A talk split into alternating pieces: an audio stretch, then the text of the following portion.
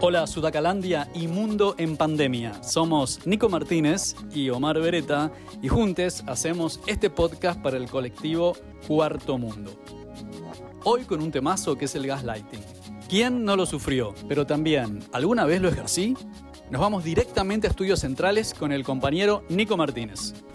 Hola, hola a todos los oyentes, les oyentes de Puto el que lee. Volvemos esta vez con un capítulo nuevo de, de Puto el que lee. Ya van más de 80 capítulos, impresionante, no sé ni cómo lo hicimos. Eh, mucha perseverancia y tiempo libre al parecer. hoy tenemos un capítulo de lujo de un tema que es relativamente urgente, que se fue dando como que en el tiempo nos, nos fuimos dando cuenta de la necesidad que teníamos de debatir sobre algunos puntos en específico este que es sobre gaslighting. Ni siquiera sé si lo estoy pronunciando bien, es así un concepto muy twitterístico, más o menos, porque como que se, se, se manifiesta mucho en, en las redes. Em, en español se lo entiende como luz de gas. y de eso nosotros queremos hablar un poquitito con las compañeras Mon Severa, psicóloga feminista, parte de Psicofem, y con Pau Kohler, psicóloga feminista, parte de Espacio Juliana. Ambas integran la Red Feminista de Salud Mental. Hola Pau, hola Monse, ¿cómo están? Oli, ¿qué tal? Hola Nico, ¿cómo estás? Oli, ¿qué tal? Mucho gusto, gracias por invitarnos. Ay, por supuesto, invitadas de lujísimo. ¿Cómo están? ¿Qué tal? ¿Qué, qué, qué, les parece este concepto, gaslighting? Pau, vos decís que podrías más o menos en abrir el debate sobre qué viene a significar gaslighting o luz de gas en español?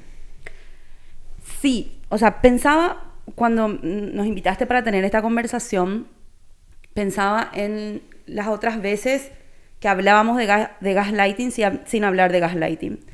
Em, y creo que el concepto es único, el concepto del gaslighting, que es la manipulación psicológica. Es el abuso emocional que se ejerce sobre una persona a lo largo de un tiempo en particular.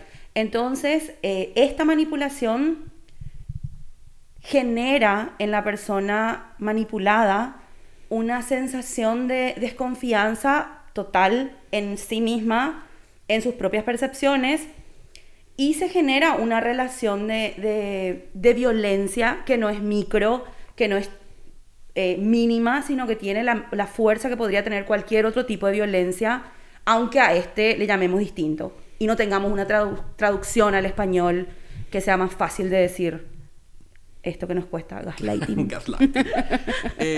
o sea que más o menos, para ver si es que entiendo bien, estamos hablando de una tipo un formato específico de manipulación, puede ser formato la palabra, que tiene como que la intención de disminuir la percepción de realidad de la persona víctima de este de esta intención, más o menos. Sí. ¿Vos cómo la ves, Monse? Como yo entiendo, es un poco bueno eso que decía Pau, ¿verdad? lo que para mí tiene de particular es que hay una intencionalidad de ejercer poder sobre la otra persona, ¿verdad? O sea, eh, para mí el término gaslighting es como una forma nueva y de más de llamarlo. Pero en realidad tiene que ver con la violencia psicológica, es una violencia psicológica específica, sutil y muy eficaz, ¿verdad? Em, que se expresa en diferentes, todos los tipos de relaciones, ¿verdad? O sea, puede pasar en una pareja, puede pasar entre amigos, puede pasar entre... Puede pasar a nivel social, que después si es que da, tengo una idea ahí como en torno a la forma en la que incluso se puede estar estar haciendo gaslighting desde los estados hacia la población, ¿verdad? Pero es básicamente una forma de abuso emocional, ¿verdad? Eh, que tiene, tiene mucho de manipulación, tiene mucho de ejercicio del poder y tiene mucho de disminuirle a la otra persona en su autoestima, en su seguridad, en su percepción de la realidad, ¿verdad? ese tipo de cosas. Y que, y que empieza con, con con cuestiones así como muy sutiles, que al final en este intento de desnaturalizar frases o palabras o el lenguaje mismo que es patriarcal, que es misógino, em, por ejemplo en estos que, siempre se repite de vos estás loca o eso que vos decís no es así, vos nomás entendiste mal, vos te estás imaginando, no era tan así, sos una exagerada, vos a vos te pasa eso porque sos sensible, por eso nomás terminás llorando de nuevo, mira, ya lloraste otra vez, o sea, frases que podemos pensar entre nosotras, nosotros y nosotres, que son frases muy conocidas, o sea, en algún momento nos habremos topado con frases eh, parecidas a estas. Y, la violencia que se genera en esto que decía Monse, porque me parece genial de pensar también en qué ocurre cuando vos nomás te imaginás, o es tu percepción nomás, en esta en lo difícil que es llegar a hacer una denuncia o en lo difícil que es darnos cuenta de que estamos dentro de una relación violenta.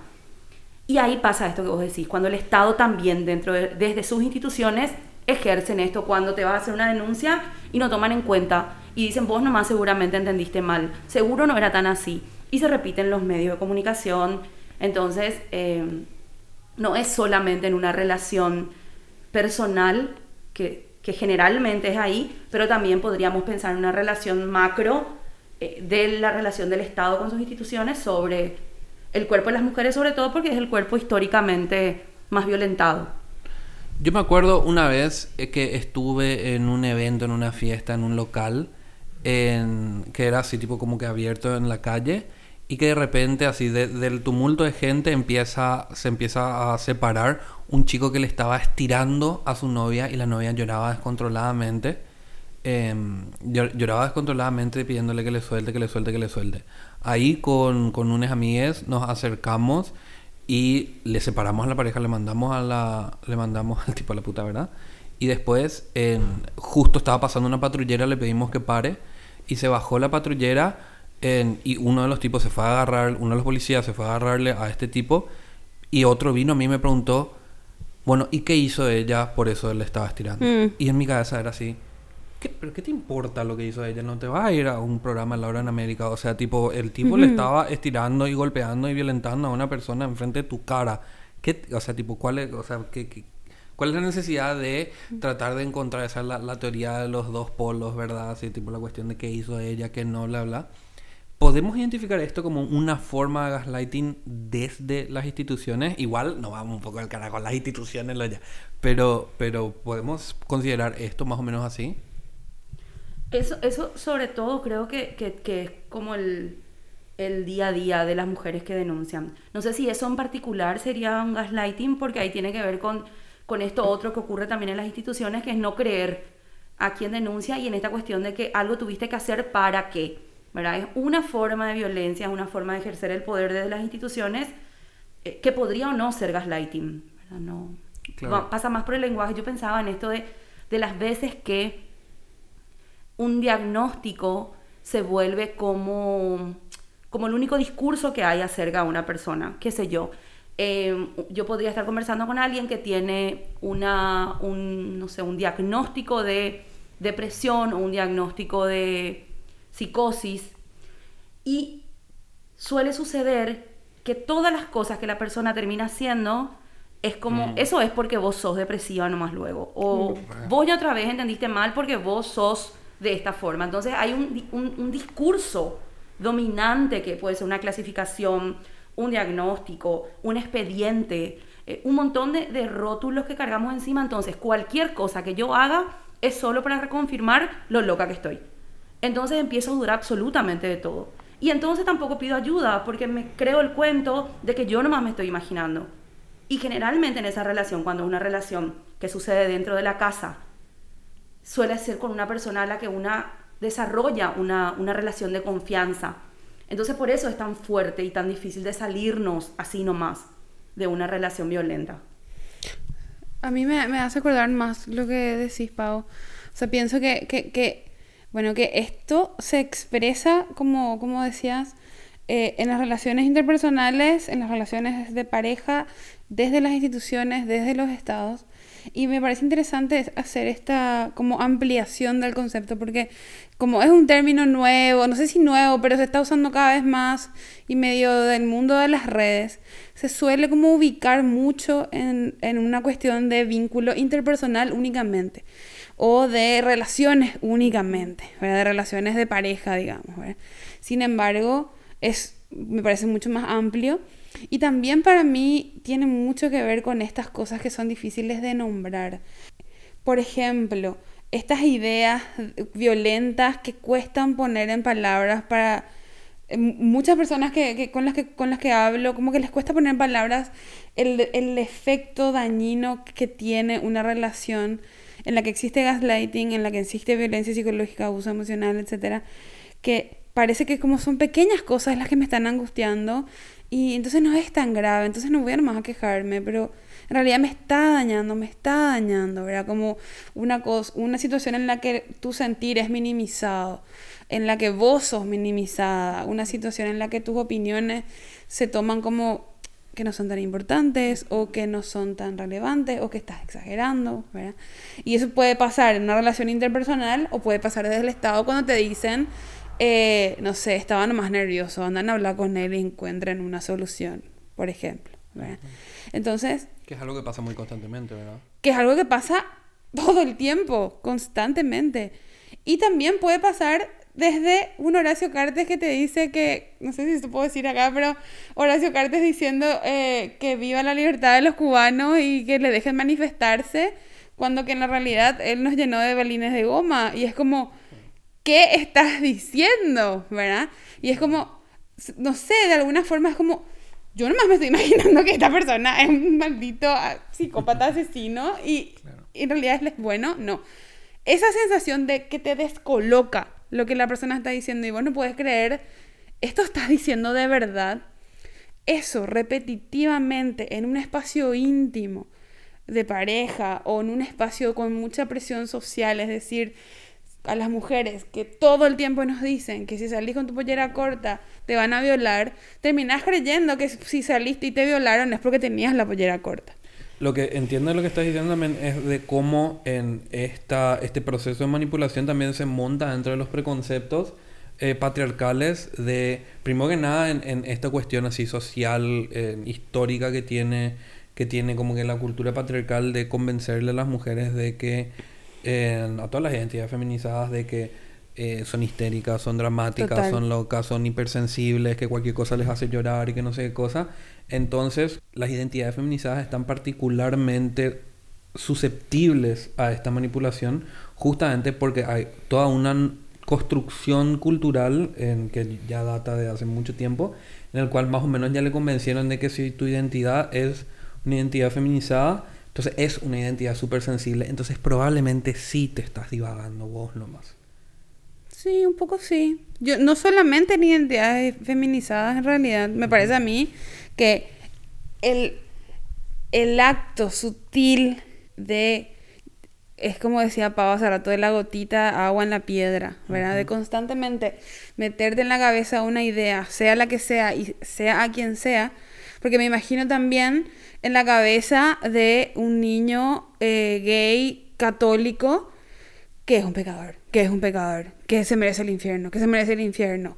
Esas voces, o sea, porque el gaslighting lo que yo entiendo desde mi perspectiva es que tiene una incidencia directa en el inconsciente donde te, vos adquirís un montón de, de ideas que te atraviesan y que operan sobre vos, ¿verdad? Ideas de otros que te presionan, que te presionan y que operan sobre vos constantemente, te hacen creer cosas que vos sabes que no son así, pero igual las adquirís, ¿verdad? O sea, me, parece que sucede con identidades feminizadas, me parece que sucede, puede, pasar con cualquier tipo de persona, con cualquier tipo de persona a la cual no se le haya permitido desarrollarse desde un lugar con una autonomía fortalecida, con una seguridad, ¿verdad? O sea, es una acción o unas acciones repetitivas, consecutivas y potentes en las cuales se debilita a la persona psíquicamente.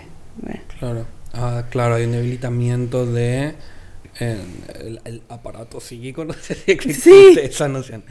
Eh, ¿Podemos pensar más o menos en ejemplos? Y hay un montón, o sea, eh, en estos ejemplos que yo te decía de frases que suele ocurrir dentro de una relación eh, más íntima, sobre todo para mí también estaría bueno pensar como ejemplo y también como una forma de cuestionarnos, porque, porque podemos pensar en el Estado como ese lugar por fuera de nuestras prácticas, pero también cuestionar nuestras prácticas. Eh, ¿Desde qué lugar me encuentro yo cuando me encuentro con una persona que está viviendo una situación como esta y en la que yo eh, no hago un análisis eh, contextualizado de esa persona y de con quién está viviendo esa persona y de con qué tiene que ver esto de dudar absolutamente de todo. Entonces también hay una responsabilidad ética, eh, de responsabilidad ética para las personas que ejercen la profesión que sea dentro del ámbito de la salud mental, porque, porque tiene mucho que ver con eso también. Porque en el fondo, cuando alguien te llega a convencer de que estás loca, cuesta un montón salirte de ese discurso. Entonces, si esta persona que en su casa recibió la idea de que está loca, va a consultar a otro lugar en donde nadie más le pregunta otra cosa más que reconfirmar que está loca, también somos responsables nosotras, nosotros y nosotros desde nuestros lugares cuando acompañamos una historia. Claro. Yo me acuerdo que una vez tenía una amiga que tenía un novio, estaba profundamente intervenida por la toxicidad de la relación que tenía con este, con este novio suyo. Y yo me acuerdo que le pregunté, eh, un día vino a mi casa llorando, me, me, estaba comentando lo que le pasaba. O sea, le, le pregunté qué, qué, pasó los, estos últimos tiempos. Y me empezó, y casi todo lo que decía siempre empezaba, no, pero viste que yo soy súper sensible, viste que yo soy dramática, viste que yo luego soy celosa, viste que yo... Y es así tipo, mamita querida, o sea, tipo ese nivel de culpa, o sea, tipo, ¿en dónde estuviste? En un confesionario que el tipo, no sé, o sea, independientemente a, a, lo que el tipo haya no dicho, o, o, lo que sea o no la realidad, en, eh, ¿por qué vos estás tan convencida y todo es tu culpa, tu culpa, tu culpa, tu culpa? Y eso yo personalmente lo identifiqué como una especie de, ok, acá hay una luz roja de gaslighting. ¿Qué podemos, si podemos, podemos encontrar luces rojas. O sea, nosotros, o sea, con una amiga una vez estábamos hablando de esto y era así tipo semáforo, luces rojas, amarillas y verdes. Hmm. Tipo que son así, tipo, que es así, tipo una, una red flag de, ok, acá hay algo que esto no puede seguir pasando. Después hay una amarilla que es así como que medio, podemos dudar, podemos ver qué onda. Y bueno, verde es así tipo tranqui. En realidad no pasa nada. Yo, yo, yo me quedaba, antes de responder tal vez directamente eso, me quedaba con esto que decías de la culpa, Nico. O sea, creo que, que cuando hablamos de gaslighting hablamos de una, de una culpa enorme que se genera en la persona que está siendo manipulada. Entonces, no solamente cuesta ubicarnos a nosotras o a las personas que están siendo manipuladas en ese lugar, pero sobre todo cuesta porque es recontra difícil colocarle al agresor, porque cuando aprendemos de cómo es la violencia, es una violencia que siempre es física y te muestran con los golpes en la cara, entonces vamos como pensando, bueno, yo no estoy todavía en ese nivel, a mí todavía no me duele, a mí no me pegó. Entonces no ubicamos estas palabras tan cortitas de vos estás loca o porque sos sensible te pasa eso o estás en tus fechas, seguro por eso nomás estás pensando eso. Entonces está tan naturalizado que cuesta un montón reconocer que esa persona con la que yo tengo una relación de confianza está manipulándome a tal grado que estoy dudando absolutamente de lo que siento, de lo que pienso, de lo que escucho, de lo que veo. Eso es re popular el tema de, tipo, ¿y no será que estás menstruando? ¿No será que estás en tus días? Ese es así tipo clásico. Pero no es como que lo que vos estás pensando tiene sentido, voy a escuchar tu argumento. Es como, no, vos son histérica, no, no, que está con tu periodo. No es lo de eso, o sea, tipo, Sí, menstruo y pienso al mismo tiempo, no son dos cosas que se Claro, pero viene pues de una idea, de la idea de que una mujer menstruante está loca, no está, esos, en esos días no piensa bien. Entonces se reproduce esa idea a partir de ese prejuicio, porque prejuicio tiene una base, digamos, me parece. Y que absolutamente esto, porque pensar en cualquier tipo de relación, aunque, no sé, soñemos desde la utopía en construir relaciones eh, por fuera de, relaciones violentas o relaciones por fuera del mandato hegemónico. Eh, todas las relaciones todavía están construidas dentro de este sistema que es patriarcal, que, es eh, monógamo, que es hetero. entonces, desde ahí, salirnos de ese discurso, definitivamente hay como una consecuencia porque pensamos distinto, porque sentimos distinto. Entonces hay como, una, como un castigo, que en este caso empieza siendo sutil, pero que termina y que puede ser letal en otros momentos, porque si yo empiezo a dudar absolutamente de todo, y construyo mi identidad y me defino desde un lugar que no era mi versión original, que no era la versión que a mí me gustaría que la gente cuente acerca de mí, sino que mi versión tiene que ver con la versión que creó en mí en la persona que, me manipulaba. Entonces, eh, es súper complejo, o sea, es como, incluso ahora que estamos conversando, es eh, cómo hacer que esto que decimos no genere culpa en las personas que pueden estar escuchando esto y que están viviendo situaciones eh, parecidas a esto que nosotros estamos conversando ahora. Claro. Pe- Pensaba nomás que es importante como ubicar que ninguna de, nunca esta situación es voluntaria. Ujú. O sea, la víctima no está ahí porque quiere estar. O sea, por ejemplo, para mí una súper gaslighteada es esta idea de que la mujer se queda donde le pegan porque le gusta, Mm, ¿verdad? sí. Como, pero vos te quedás porque te gusta y le estás haciendo sentir de que ella está eligiendo eso. Y de alguna forma las mujeres en situación de violencia, o cualquier persona en situación de violencia, de algún momento duda y dice, pero ¿será que, será que yo, yo permití esto? Muchísimas mujeres que salen de relaciones violentas te dicen, pero yo permití. Y en realidad no se trata de permitir, se trata de tener incorporado una serie de ideas, de valores, de patrones, de mandatos que te hicieron estar en ese lugar. Y una persona que está sufriendo una situación de gaslighting tampoco eligió eso, tampoco está permitiendo que pase porque es una situación muy sutil, muy de a poquito, que nadie está exento o libre de poder caer en eso. Entonces, no hay una responsabilidad individual, me parece a mí. Sí me parece importante pensar, bueno, cómo reconocemos esas red flags, digamos, ¿verdad? Y me parece que, bueno, importante me parece como primero ver cómo una se siente, si puede identificar, porque a veces, generalmente la persona que está sufriendo gaslighting no puede identificar, son los pares o las personas que le quieren las que empiezan a ver como, che, pero no te dijo tan bien esto, no, no te habló ni bien, ¿verdad? O, che, ¿no te parece raro tal cosa? No, algo así nomás ¿verdad?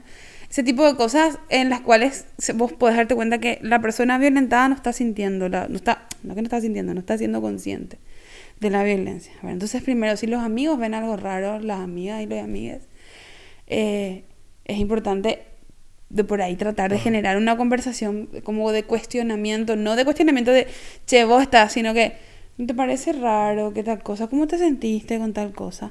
¿verdad? Tener las herramientas comunicativas como para poder abordar de una manera eh, cariñosa y de contención. eh, Claro, empática. Claro. Para más o menos, a ver si es que así tipo puedo más o menos ver si es que entiendo con en, en bajando a una especie de concreción esta noción, es como que una especie de manipulación cotidiana Sí. que se da así tipo en un día a día de una forma muy sutil Sí. y que básicamente desemboca en una especie de en reducción de la agencia volitiva de la persona, así para hablar ya en términos en, que, en, en la persona víctima de este proceso de manipulación.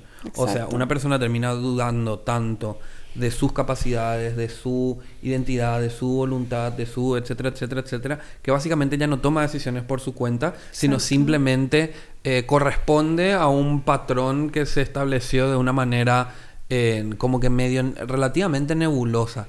Y que esto otra vez se genera principalmente, em, o sea, no principalmente, pero son pequeños gestos pueden ser elementos en- de esta condición, ¿no? Pues pequeños, o sea, tipo desde miradas Sí. a tu, a qué sé yo, te pones una ropa que te, qué sé yo, que te, el, el popular vestido corto y una mirada así medio despectiva, ya puede ser un condimento de esta, de esta, de, de este proceso de manipulación. No sé qué opinan. Yo creo que sí. Sí, totalmente. Absolutamente. Eh, yo, yo pensaba en esto mientras te escuchaba y, y conectaba con esto que decía Monse de, de, de que no es que lo hacemos o las personas que están viviendo esa situación se quedan ahí porque quieren. Y, y ahí traigo esta frase que se hizo muy eh, así como bandera en, muchas, en, en muchos momentos de la lucha feminista, que a mí nunca me copó. Eh, el amiga date cuenta, ¿verdad? O sea, eh, cuando decimos amiga date cuenta, ponemos de vuelta la responsabilidad en darse cuenta sobre la persona que está siendo violentada, que está siendo manipulada. Claro.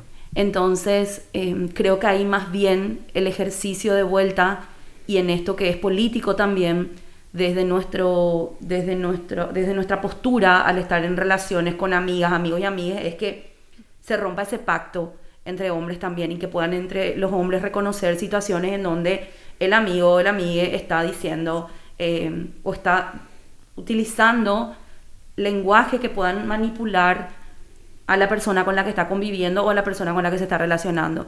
Entonces sacar el peso de la responsabilidad en la persona que está siendo manipulada, porque es así como decís, es tan profundo y tanto te hacen dudar de todo que no, ya no sabes qué hacer, ya no sabes dónde pedir ayuda, porque ya no confías en esa voz tuya, ya no, ya no te sentís segura en ningún momento, en ningún espacio. Entonces, eh, creo que, que, que, eso, y pensaba en una película que vi hace poco, que es súper gaslighting, que se llama Una mujer en la ventana. Mm. Pero es así, te morís de la desesperación. Y muestra exactamente en esa, en esa película cómo ocurre, desde la relación más íntima hasta los policías que llegan cuando ella hace una denuncia y desacreditan su denuncia porque ella cuenta que había hablado con su psiquiatra y su psiquiatra en su reporte había hablado que ella tenía alucinaciones en algún momento de su vida. Entonces solo esas palabras sirvieron para que todos los policías digan que ella inventó, que ella escuchó un grito y que nunca existió ese grito. Entonces es una peli que les recomiendo. En esa línea... el que lee. En esa línea, en serio, hay una serie en Netflix que se llama Unbelievable. Creo que es increíble, pero en realidad no está traducido como increíble se llama, no sé cómo está traducido, bueno. Pero Unbelievable, busca en Netflix. internacionalismo. Y que, y que es así de una chica que fue abusada, que le entró un tipo en la casa, y después ya empezó a hablar con la policía, ellos no le creían. O sea, todo eso es lo que estamos hablando, mostrado también de una manera súper clara, ¿verdad? Y como para volver a, o sea, siguiendo con las referencias hollywoodenses, me parece súper interesante eh, mencionar en este podcast de gaslighting que el término nace a partir de una película, o sea, de una obra de teatro y que fue una película, 1939 la obra y 1944 la película, que era sobre una pareja donde el tipo, el tipo ya enojada, el varón, pareja heteronormada, quería quedarse con la plata de la, de la esposa, que a veces tenía mucha plata, y em, empezó a, como era 1900 no sé qué cuándo, y las luces eran, de ahí viene gaslighting, la luz era de gas a gas. Él empezó a cambiar la intensidad del gas y salía más claro, más, más menos luz, ponerle, o sea, bajaba la ah, intensidad de la luz. Y ella le decía, para mí que está más oscuro. Y no, ¿qué es lo que decís? Así. No. Y después le empezó a mover los muebles del lugar y a cambiar cosas en la casa y empezar a decirle que ella nomás imaginaba las cosas, que todo estaba igual y que la luz está igual y que es lo que te pasa, ¿verdad? Y, todo así como para manipularle y hacerle creer que está loca y psiquiátrica de encerrarle y quedarse con su plata. Pueden ver esa peli, está en YouTube. Cinecoteca 2.0. Pero me, me, es interesante porque, o sea, es como súper claro. Ese es un ejemplo súper extremo también. No súper extremo, pero bastante extremo. Que me, me, parece interesante como para extrapolar después a todos los otros casos más cotidianos. Porque cuando estaba yo como tratando de comprender mejor el concepto, digamos, en algún momento, me di cuenta que es como una especie de bolsa en la que puedes meter más o menos todas las, todas las violencias psicológicas que se acumulan en un proceso de violencia de género, que son eso, todo lo que está abajo en el iceberg, abajo de femicidio, todo eso es como la bolsa del gaslighting, si te pones a pensar bien, ¿verdad? O sea, me parece a mí. Yo me acuerdo que tenía una amiga, yo traigo así tipo referencias por una amiga amiga que escuchan el podcast, que me contó que una vez encontró como que, no me acuerdo bien si era la tarjeta o un encendedor o algo así, de un telo en, en la mesita de luz de su novio. Y cuando se fue le preguntó, che, ¿qué onda esto? ¿Te fuiste a un telo? Y el tipo le dijo, sí, me fui contigo. Y era así tipo, ¿qué? ¿Qué? ¿Cuándo? ¿Y tal fecha? Y la, la, chica, por suerte, tuvo la fortaleza de decir, ¿sabes qué? Me estás tratando de loca. O sea, tipo, eso no pasó. O sea, para poner un ejemplo un poco extremo. No, pero es, re el ejemplo. Es, re. Pasa que ahí hay, hay como etapas en el tema de cómo lidiamos con el gaslighting. Uno es el momento de desafío. Es como, me estás tratando de loca, yo no estoy loca, esto no pasó. ¿verdad? Eso re pasa, Nico. Ese es un ejemplo súper clarísimo que me parece que he escuchado un montón. Después hay otro, tipo, esa es la primera etapa. Después está la otra etapa donde empezás a dudar y qué procederá. Y después está en la otra donde ya estás absolutamente rota. ¿Verdad? O sea, son- me parece a mí como tres momentos en donde uno, una, una va como lidiando con esta situación de acuerdo a las herramientas y como la, ¿cómo puedo decir? No sé, la armadura que tenga, ¿verdad? Después te van desarmando, te van desarmando, ¿verdad?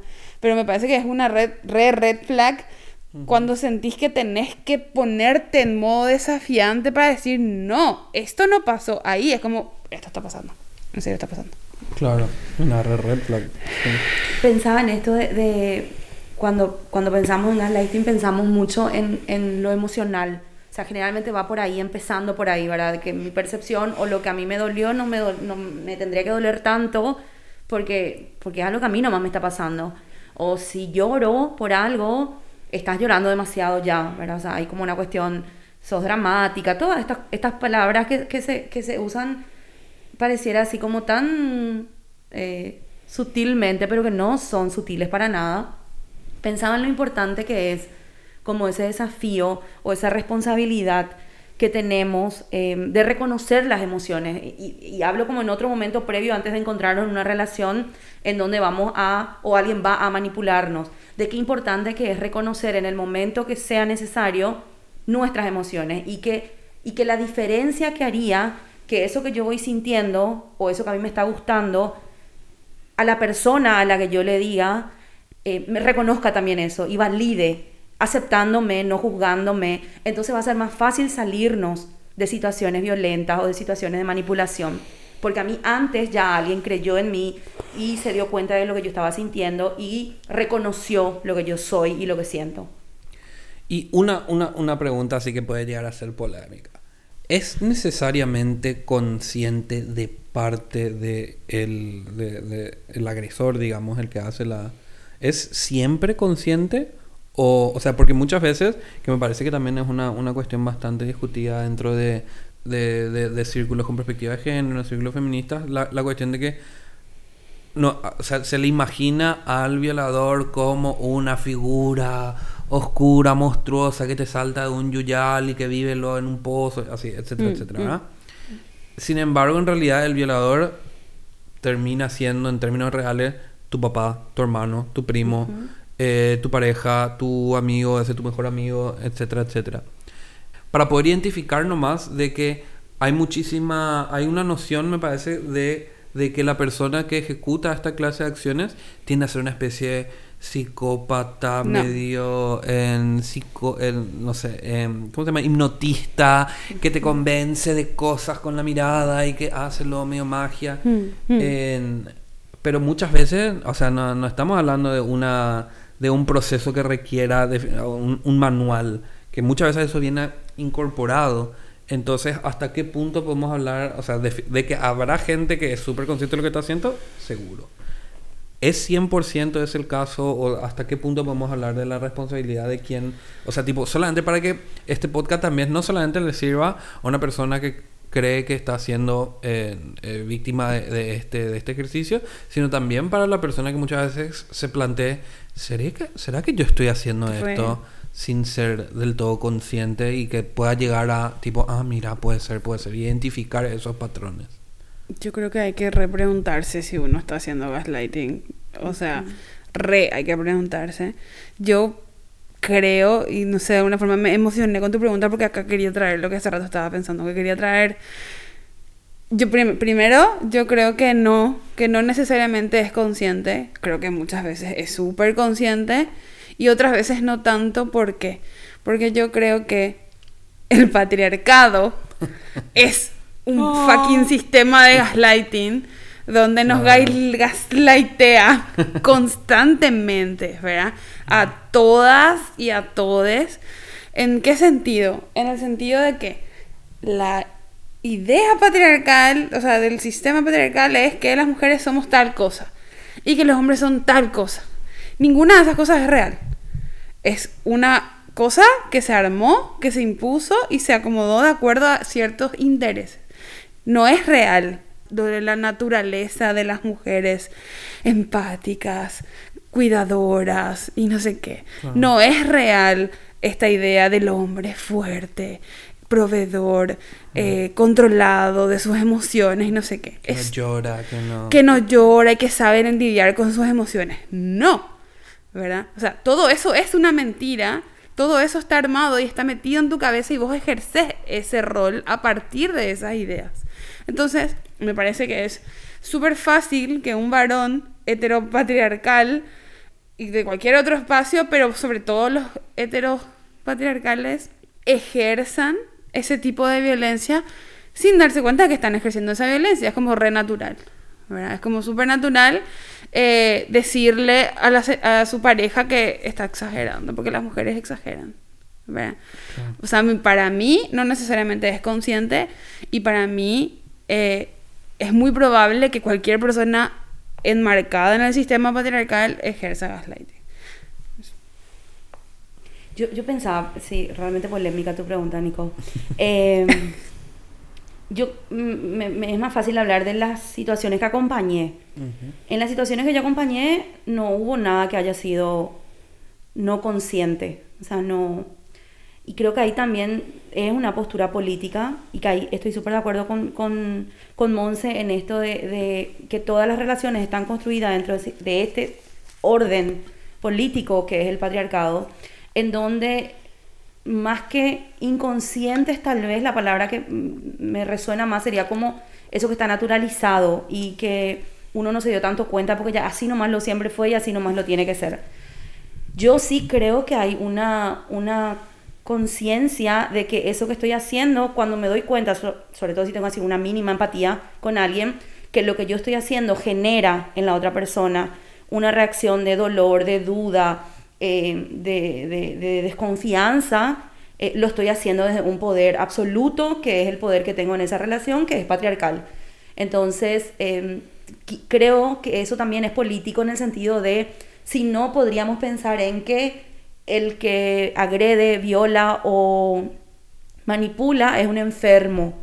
Eh, porque eso es lo que vende la prensa también, ¿verdad? Entonces, por eso cuesta tanto cuando nos posicionamos en el, en el término de, feminicidio, por ejemplo, porque históricamente eso fue eh, como, como completamente invisibilizado. Entonces fue, apareció muerta o eh, no, nunca hubo una cuestión de le mató su pareja por esta y por esta situación, ¿verdad? Entonces creo que posicionarnos desde ahí sería posicionarnos también decir no, o sea, tenés que ir y si, si hay una pena hay que cumplir, no es que vos porque estás enfermo o porque tenés algún problema, eh, vos salís, eh, no sé, libre de culpa de, dentro de esa relación en la que ejerciste el poder y la violencia.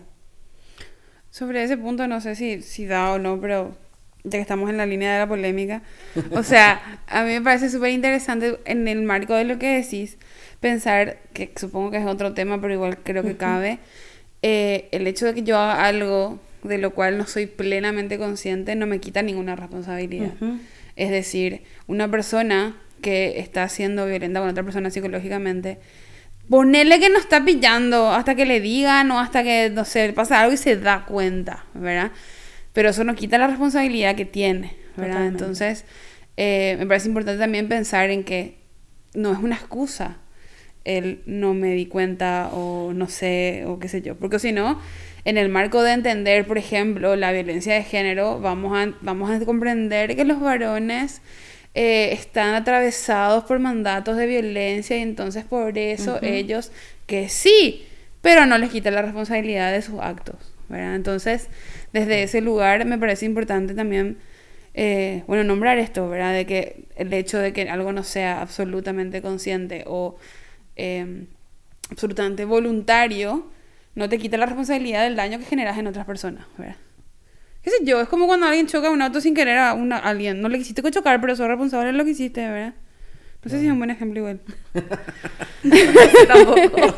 no sé. Pero.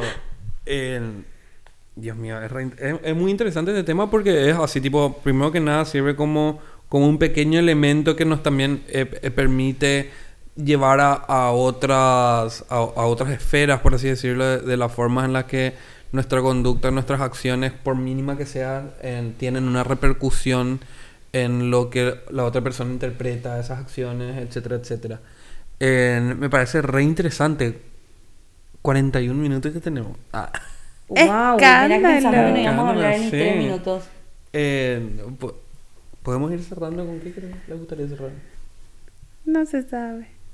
Eh, Yo pienso que podemos, no sé si cierre necesariamente, pero sí traer eh, de esta, de, de las, de lo importante que es la ley eh, 5777-16 Se trata de la Ley de Protección Integral a las Mujeres contra toda forma de violencia dictada en Paraguay.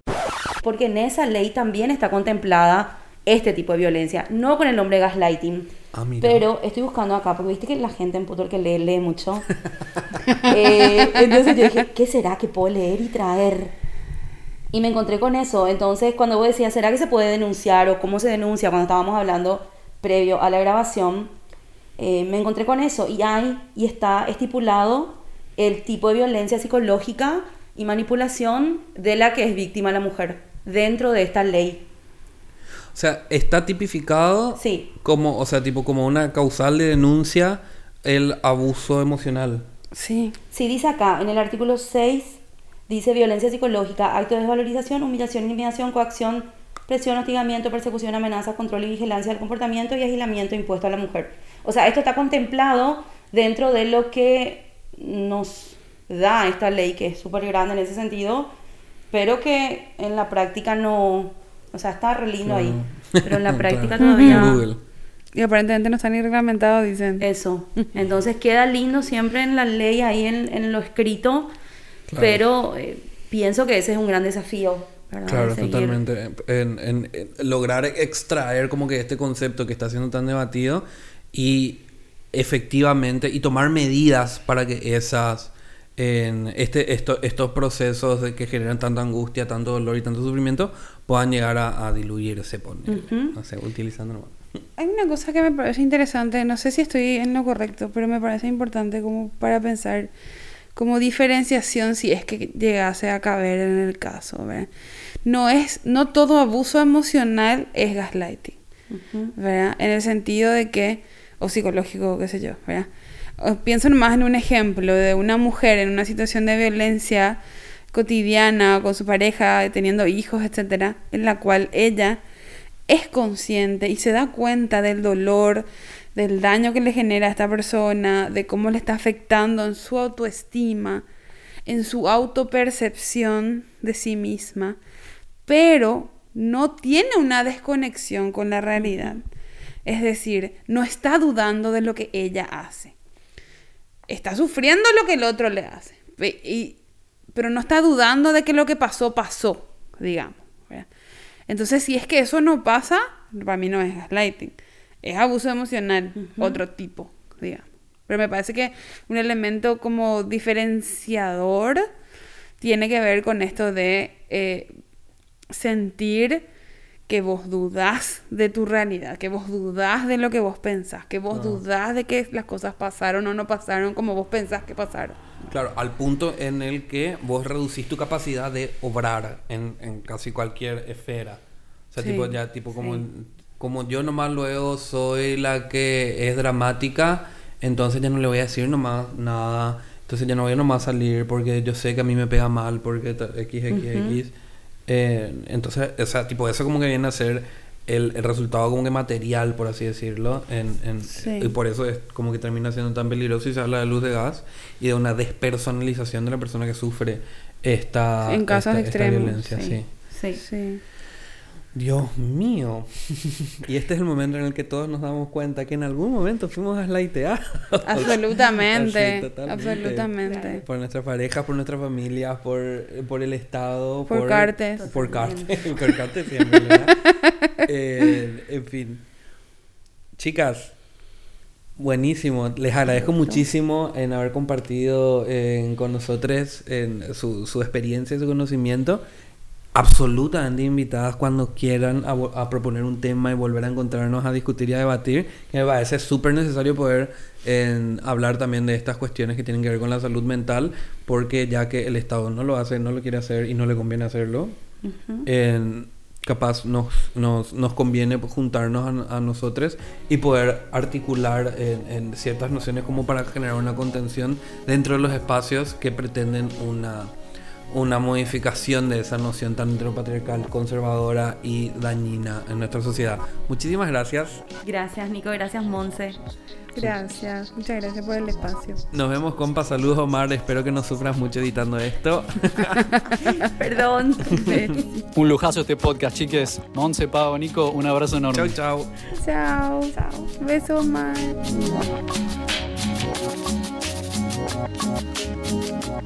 Vamos a terminar. Somos Nico Martínez y Omar Beretta. Y este es un podcast del colectivo Cuarto Mundo. Seguinos en Facebook y Twitter, arroba puto el que lee 108. Y en Instagram, arroba censurado108. La cortina musical de nuestro programa es el tema Zona Roja de Mnesis. Agradecemos especialmente a, Octavio Linares, responsable de nuestra tecnología en sonido. a Nico Granada y al equipo del surtidor por la edición para toda Sudamérica. Educación sexual integral y laica. Hasta, la, próxima.